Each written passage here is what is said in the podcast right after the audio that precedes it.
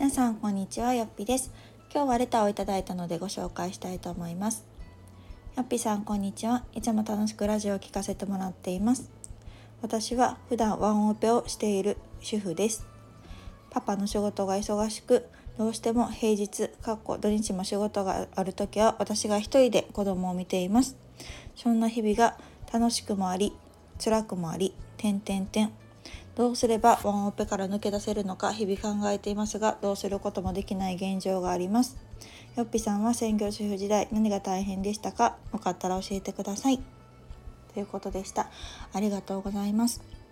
専業主婦時代大変だったこと山ほどありましたよ。ねえワンオペ育児って本当に大変だと思います。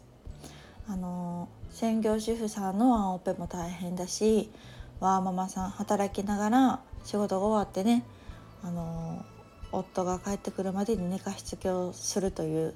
そういうワーママワンオペさんも本当に大変だなと思います。ねなんかワンオペ育児っていう言葉が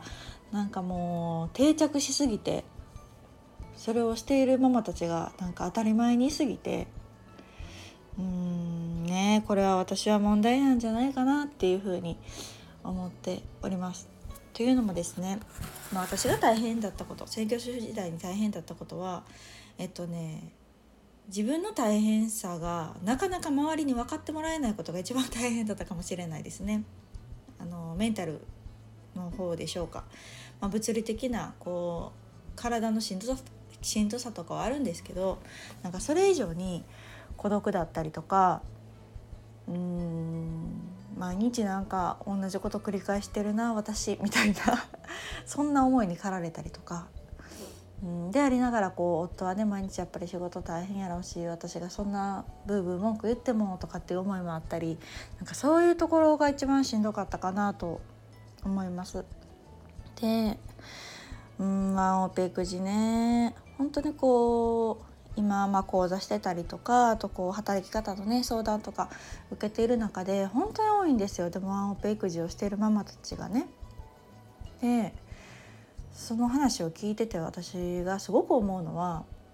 なんでママがママ側ばっかりがこんなにも工夫して苦労しないといけないんやっていうのはすごく思うんですよね。なんかこう女性側ママ側の人ってめちゃめちゃ工夫してるしなんやろうもう自分で働き方を変えようといろいろ考えられてるんですよ。うんその一方じゃあ夫側の働き方って何が変わりましたかって言いたい。うん子供が生まれたことでどれだけの人が働き方を変えたんでしょうかと。うん男性側はやっぱりこう子供が生まれてもこれまで通りっていう人がほとんどじゃないですか？でそれってどうなんと私は思っててうんいやそれやったらそれはワンオペになるよっていう話ですよね。なんかこう、うんまあ、例えば専業主婦さんだったとしてもやっぱり平日は毎日ずっと子供といるとやっぱりしんどいと思うし自由な時間もないし私は夫の帰りがもう早く帰ってきてくれってずっと思ってたんですよね。でもちょこちょこ飲み会とかあるじゃないですか。とかって入ったらもうああまたこの時間が延びるみたいな。と思うしにゃんと寝かしつけたと思ったら帰ってきてね家でまた晩ご飯の準備してとかって大変だったりするのでなんかその男性側の言い分俺は外でがっつり働いて稼いできてるんやで感をなんか私は変えるべきやなって思ってますね。なんかそこが変わらないと無理じゃないですか？あの女性側がいくら工夫してやったってなんかこう結局男性の働き方が変わらないと難しい問題でたくさんあるしなんか男性側の働き方が変われば逆に解決することって私はいっぱいあると思うんですよね。うん、残業時間にしてもそうやし有給の取り方とかにしてもそうやしあと育育休とかもね含めてなんですけどなんかうんまあねその当の本人というよりも会社側の理解っていうのがまだまだなんやろうなとは思うんですけれどもなんやろ。まあ100歩譲ってその仕事がもう好きで好きでたまんなくて俺はこの仕事がやりがいやねんみたいな感じだったらいいと思いますよ。もうそそれはそれで頑張ってくださいってなると思うけどそうじゃない人も結構多くないですか？なんとなく働いてるというか新卒で入った会社やしなんか続けとこうとか。うん。なんか会社の文句めっちゃ言いながら働き続けてる人とかも結構いるじゃないですか。なんかそんな転勤したらいいのに転勤じゃない転職か転職したらいいのにって私はすごい思います。なんかそう転職に対してもなかなかこう一歩踏み出せない特に男性はそうなのかな人が多いのか結構こう文句を言いながら働いてる人が多くってねなんか自分の意思とはそぐわない転勤させられても会社最悪やとかなんか少し前とかね家畜とかいう言葉もなんか流行ったじゃないですか。なんかそう思うんやったら転職したらいいのにって私は思うタイプでなんかこうねえいやいや働いてても人生もったいないというか時間がとりあえずもったいないしねまあもちろんそら自分がね他別のところでこう雇ってもらえるスキルとか人間力を身につけておかないともちろんお話にはならないんだけれどもでもそれは自分の努力次第だったりとか自分に問題があったりとかすると思うのでなんかそれをこう条件のそぐわない文句を言いながらその会社が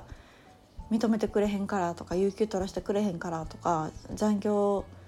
毎日なんかしなあかん雰囲気やからとかなんかそれっておかしくないって思うんですよね。うんその裏側でどんだけこう奥さん側は頭をね悩ませ工夫してるのかと思うのでなんか私はワンオペっていうこと自体男性側の働き方さえ変えればだいぶ変わると思ってます。うん、し女性側もうやっぱりそこを諦めないでなんか今のまあ、旦那さんの働き方前提でやっぱり考えるからしんどいわけでえ全然旦那さんも働き方変えたらいいんじゃない？って私は思っちゃいますね。なんかうん。心底その仕事が好きでやってるんだったらこっちもなんかちょっと考え方があるじゃないですか。やったらまあじゃあ私がこうしようかなと思えるけどうん。なんかどれだけの思いで今の仕事をしてるのかそこがなんか微妙でなんか転職する勇気がないとかそれだけのスキルがないとかであればえ旦那さんに代わってもらうしかないんじゃないかなと思います。うん、本当に女性側の話を聞いてるとねいろいろ大変ですよ。諦めてることもある。うんしんどいこともある中でじゃあその中でどうやっていこうかって考えてる人が本当に多いけどやっぱそれだけじゃないと思いますね。やっぱり家庭で夫婦で2人でねやっているのであればやっぱりお互いにとってベストな方法っていうのを考えるのが一番だと思うしいつかなんかパンクするんじゃないかなっていう気がします。やっぱりワンオペってしんどいし無理ですよ。うん、な子育てがしんどい経験になっちゃうし旦那さんのことも嫌いになっちゃうかもしれないからうん。やっぱりもうちょっと真剣に考えた方がいいなと思いますね。うん。やっぱりこうワンオペっていうものに対してみんなもそうしてるからとかみんなも頑張ってるからとか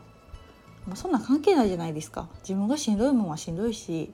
変えてほしいもんは変えてほしいのでうん。私は男性の働き方っていうのをもっと柔軟に変えるべきだと思ってるしそれはもちろん会社の理解社会の理解も必要な部分が大きいと思うけれどもそんなこと言ったってねガラッとじゃあ変わるかっていうと難しかったりすると思うのでやっぱりこう旦那さん自身の意識を変えてもらう必要があるしうんどれだけ大変なんだっていうのをしっかり理解してもらう必要があるかなと思っておりますので今日言いたいのはもう夫よ働き方をしっかり考えなさいと 言いたいですね。あの仕事仕事ばっかりじゃなくって仕事は大事だけれどもその働き方っていうところをもっと真剣に考えて子育てとの両立っていうのももっともっと理解してもらいたいなと思っております。というわけでどれだけの男性が このラジオを聴いてるか分かんないけれども、うん、私は本当にママ側の意見を聞くことが多いからうんなんかそう思っちゃいますね。のでこれを聞いている男性陣あの今一度自分の働き方っていうのをちょっと見直していただけたらいいかなと思いますので